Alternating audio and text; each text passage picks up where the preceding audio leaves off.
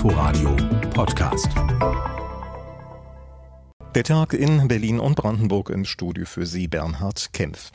Brandenburg macht sich weiter locker. Von Montag an, da sollen die bisherigen Kontaktbeschränkungen wegfallen. Auch öffentliche und private Veranstaltungen mit bis zu 1000 Teilnehmern sind dann wieder erlaubt. Für Demonstrationen soll es keine Obergrenze mehr geben.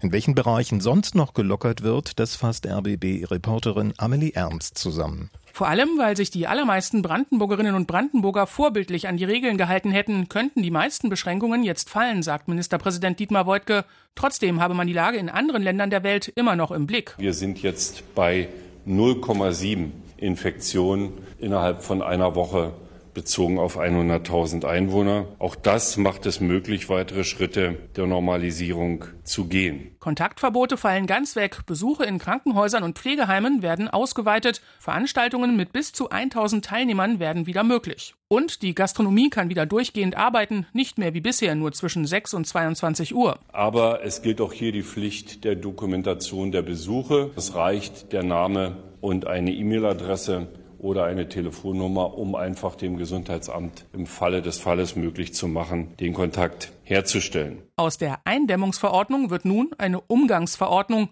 Brandenburgs CDU-Innenminister Michael Stübgen spricht sogar von einem Paradigmenwechsel. Für das öffentliche Leben in Brandenburg gelten ab jetzt nicht mehr generelle Verbote mit einigen Ausnahmen, sondern die bürgerlichen Freiheiten mit nur noch sehr wenigen Einschränkungen. Flankiert werden soll die wiedergewonnene Freiheit durch eine Teststrategie. Neben den anlassbezogenen Tests sollen sich Erzieherinnen, Pflege und auch Lehrkräfte nach den Sommerferien auch freiwillig auf das Coronavirus testen lassen können, sagt Gesundheitsministerin Ursula Nonnemacher. Rund 14 Millionen Euro sind dafür eingeplant. Das ist ein Angebot, wie ich finde, ein sehr großzügiges Angebot des Landes Brandenburg, diese erheblichen Kosten für viele tausende Beschäftigte zu übernehmen. Aber ob jetzt jeder Kita-Träger, jeder Träger eines Altenheims darauf eingeht, dieses Angebot auch anzunehmen, da können wir natürlich keine Aussage zu treffen. Um die Tests künftig auch über Hausärzte abwickeln zu können, verhandelt man derzeit mit der Kassenärztlichen Vereinigung, so Macher. Was trotz der Lockerungen bleibt, ist vor allem die Maskenpflicht.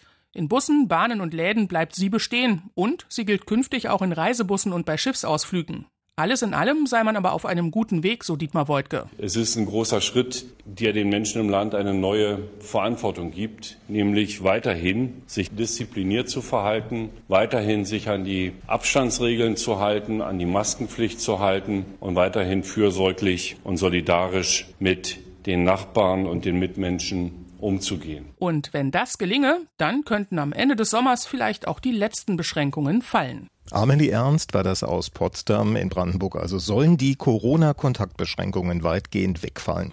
Das ist die gute Nachricht. Aber es gibt leider auch eine schlechte. Denn der wochenlange Lockdown, der hat der Wirtschaft heftig zugesetzt. Die Aussichten sind alles andere als gut.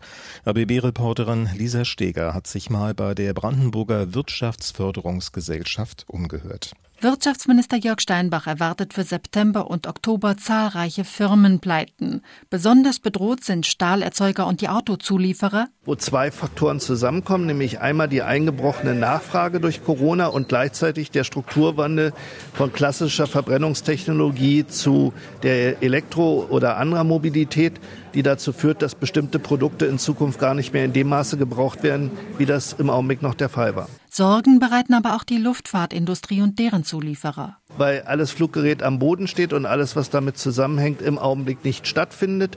Und wo wir auch Prognosen haben, dass es sehr lange dauern wird, bis wir an einen einigermaßen Normalzustand kommen werden. Und der dritte Bereich ist Touristik. Denn Gastwirte und Hotels verzeichnen nur 15 bis 40 Prozent des normalen Umsatzes. Sie geben mehr aus, als sie einnehmen. In der Corona-Krise standen seit Anfang März bei der Wirtschaftsförderung WFBB die Telefone nicht mehr still, berichtet Geschäftsführer Steffen Kamrath. Veranstaltungsmanager, Händler und produzierende Industrie, alle Branchen riefen um Hilfe. Ungeachtet dessen gibt es aber weiterhin Firmen, die nach Brandenburg kommen wollen, sagt Kamrath, viele von ihnen aus dem Umfeld des Elektrobauers Tesla. Die WFBB kann auch noch Grundstücke anbieten, nur nicht immer in Berlin-Nähe. In Brandenburg an der Havelkirch-Möser, in Cottbus das Tippgelände, in Frankfurt-Oder haben wir große Grundstücke. Wir wollen überall etwas anbieten können und deshalb sind wir auch mit allen Beteiligten in allen Landkreisen, den Wirtschaftsförderern im Gespräch, dass wir das gemeinsam angehen. Mit welchen Firmen derzeit verhandelt wird, will Kamrat nicht verraten. Vertraulichkeit sei wichtig und habe auch im Fall Tesla den Ausschlag für Brandenburg gegeben. Informationen waren es von Lisa Steger aus Potsdam. Was geschah wenige Stunden nach dem Anschlag auf den Berliner Weihnachtsmarkt im Dezember 2016? Das ist eine von vielen Fragen, denen der Amri-Untersuchungsausschuss im Berliner Abgeordnetenhaus nachgeht.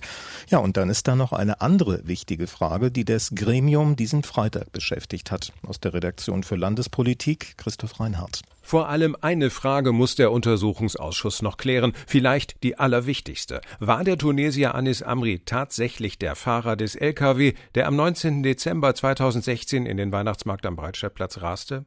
Konnte der 24-jährige Islamist und Drogendealer, der mit 18 sein Heimatland verlassen hatte und danach die längste Zeit in Flüchtlingsunterkünften, im Gefängnis und unter Polizeiüberwachung stand, tatsächlich einen vollbeladenen 40 Tonnen Sattelschlepper alleine durch den Abendverkehr in der Großstadt steuern ohne Hilfe? Die Antwort des Zeugen, eines leitenden Ermittlers des BKA, Belastbare Hinweise auf Mittäter oder Helfer habe man nicht ermitteln können, trotz intensiver Ermittlungen mit bis zu 300 Beamten, die hunderten Hinweisen nachgingen. Ich kann jeden verstehen, der die Frage stellt, ob das alles wirklich so passiert ist, sagt der Zeuge. Wir haben alles umgedreht, jeden Stein. Am Ende habe die Indizienkette ergeben, dass Amri am Tag des Anschlags wohl allein handelte. Man habe jedenfalls mehrere Verdächtige genau abgeklopft und bei keinem ausreichende Beweise für eine Mittäterschaft gefunden. Im Rechtsstaat gelte die Unschuldsvermutung, so rechtfertigte der 44-jährige Kriminalbeamte die Einstellung der entsprechenden Ermittlungsverfahren in Deutschland und die Abschiebung eines Verdächtigen kurz nach dem Anschlag. Nach weiteren Hintermännern im Ausland werde dagegen bis heute ermittelt, mit Hochdruck, sagte der BKA-Beamte. Vor allem gegen einen Mann, der Amri wahrscheinlich von Libyen aus mit IS-Propaganda und Terroranleitungen versorgte, der ihn ermutigte, den Anschlag zu begehen und mit dem Amri noch während der Fahrt im LKW gechattet hatte. Diesen mutmaßlichen Mentor des Islamischen Staates würde man sehr gerne vor Gericht stellen, bekräftigte der BKA-Ermittler. Bisher habe man ihn aber nicht identifizieren können. Soweit der Bericht von Christoph Reinhardt. 18.32 Uhr Inforadio mit einer Gefahrenmeldung. Vorsicht auf der A24 Berlin Richtung Hamburg. Auf dem Gelände der Raststätte Walsleben liegt ein Reifen auf der Fahrbahn und zwischen Rastplatz Rosshoher Heide und Fährberlin liegen Gegenstände auf der Fahrbahn. In Flüchtlingsunterkünften, da lässt sich oft nur sehr schwer Abstand halten. Das Coronavirus hat da leichtes Spiel und so kommt es immer wieder vor, dass die Einrichtungen Neuinfektionen melden. In Brandenburg ist das jetzt der Fall. Ganz konkret im Bad Saroer Ortsteil Petersdorf. Dort leben mehr als 130 Geflüchtete und aktuell wird getestet, ob es denn bei dem Einzelfall bleibt. Klaus Lampe berichtet. Die mit dem Coronavirus infizierte Person ist nach Angaben des Landkreises erst seit wenigen Tagen in der Unterkunft in Petersdorf.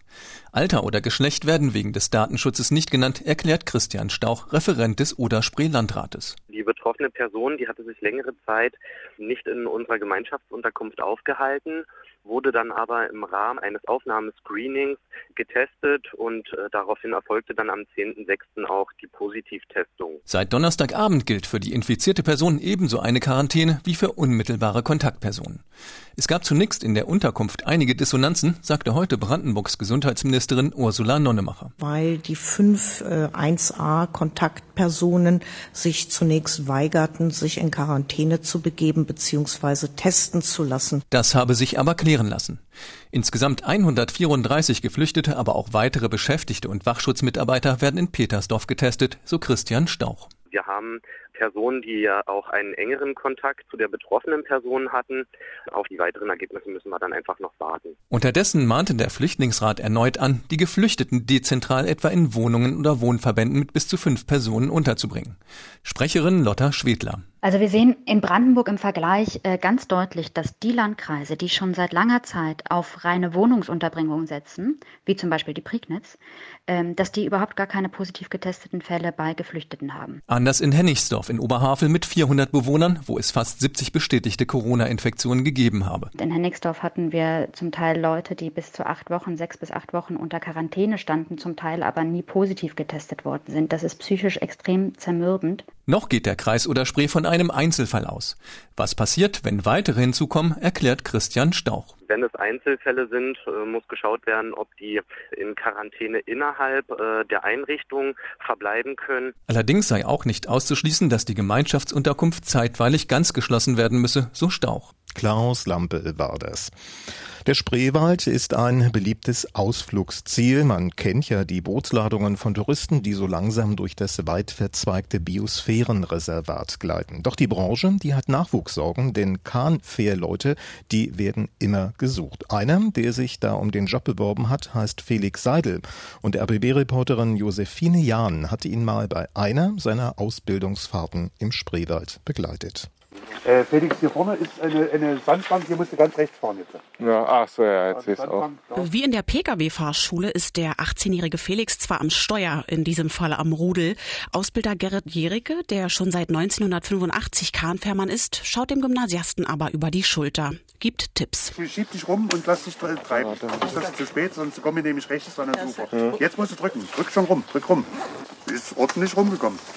Ohne Probleme. Circa 40 von insgesamt 100 Stunden, die für die Prüfung erforderlich sind, ist Felix schon mit und ohne Passagiere gestarkt, um ein Gefühl für den neuneinhalb Meter langen Kahn zu bekommen. Nicht immer ganz einfach. Felix, so ungefähr 15 Meter vor der Brücke müsstest du dann auch in den zweiten Gang schalten. Wir wollen nicht unter der Brücke stehen bleiben, weil unter der Brücke kannst du dann nicht mehr starten. Ja, kriegen wir hin. Oh Gottes Willen, das ist ja... Oh, ich glaube, da werden wir gegenecken. Jetzt musst du mit Ruder ein bisschen steuern. Uh, ah, das ist jetzt. Boah, Gerät, jetzt musst du auch mal übernehmen. Ich kann nicht mehr. Für die letzte halbe der insgesamt zwei Stunden Kahnfahrt übernimmt wieder der erfahrene Fährmann. Felix ist erschöpft. Ja, das merkt man auf jeden Fall. Schwerfälliger. Ja, man muss mehr die Arme einsetzen. Ich will gar nicht wissen, wie es dann wirklich mit dem vollen Kahn ist. Auch wenn er noch an seiner Ausdauer arbeiten muss, ist er auf dem besten Weg zum Kahnfährmann, finden die Passagiere und sein Meister. Aber du hast deine Sache gut gemacht. Dankeschön. Bis auf das Ding mit der Brücke, das üben wir noch ein bisschen. Ansonsten war alles klasse. Ich finde, er macht das gut. Fühle mich wohl. Schaukelt wenig, knallt wenig irgendwo dran. Macht das sehr gut. In sechs Wochen will Felix seine Prüfung ablegen. Bis dahin liegen noch einige Übungsstunden auf dem Kahn vor ihm. RBB-Reporterin Josephine Jahn berichtete. Und das war auch der Tag in Berlin und Brandenburg. Am Mikrofon verabschiedet sich Bernhard Kempf. Und nachhören können Sie das alles wie immer auf inforadio.de. Inforadio Podcast.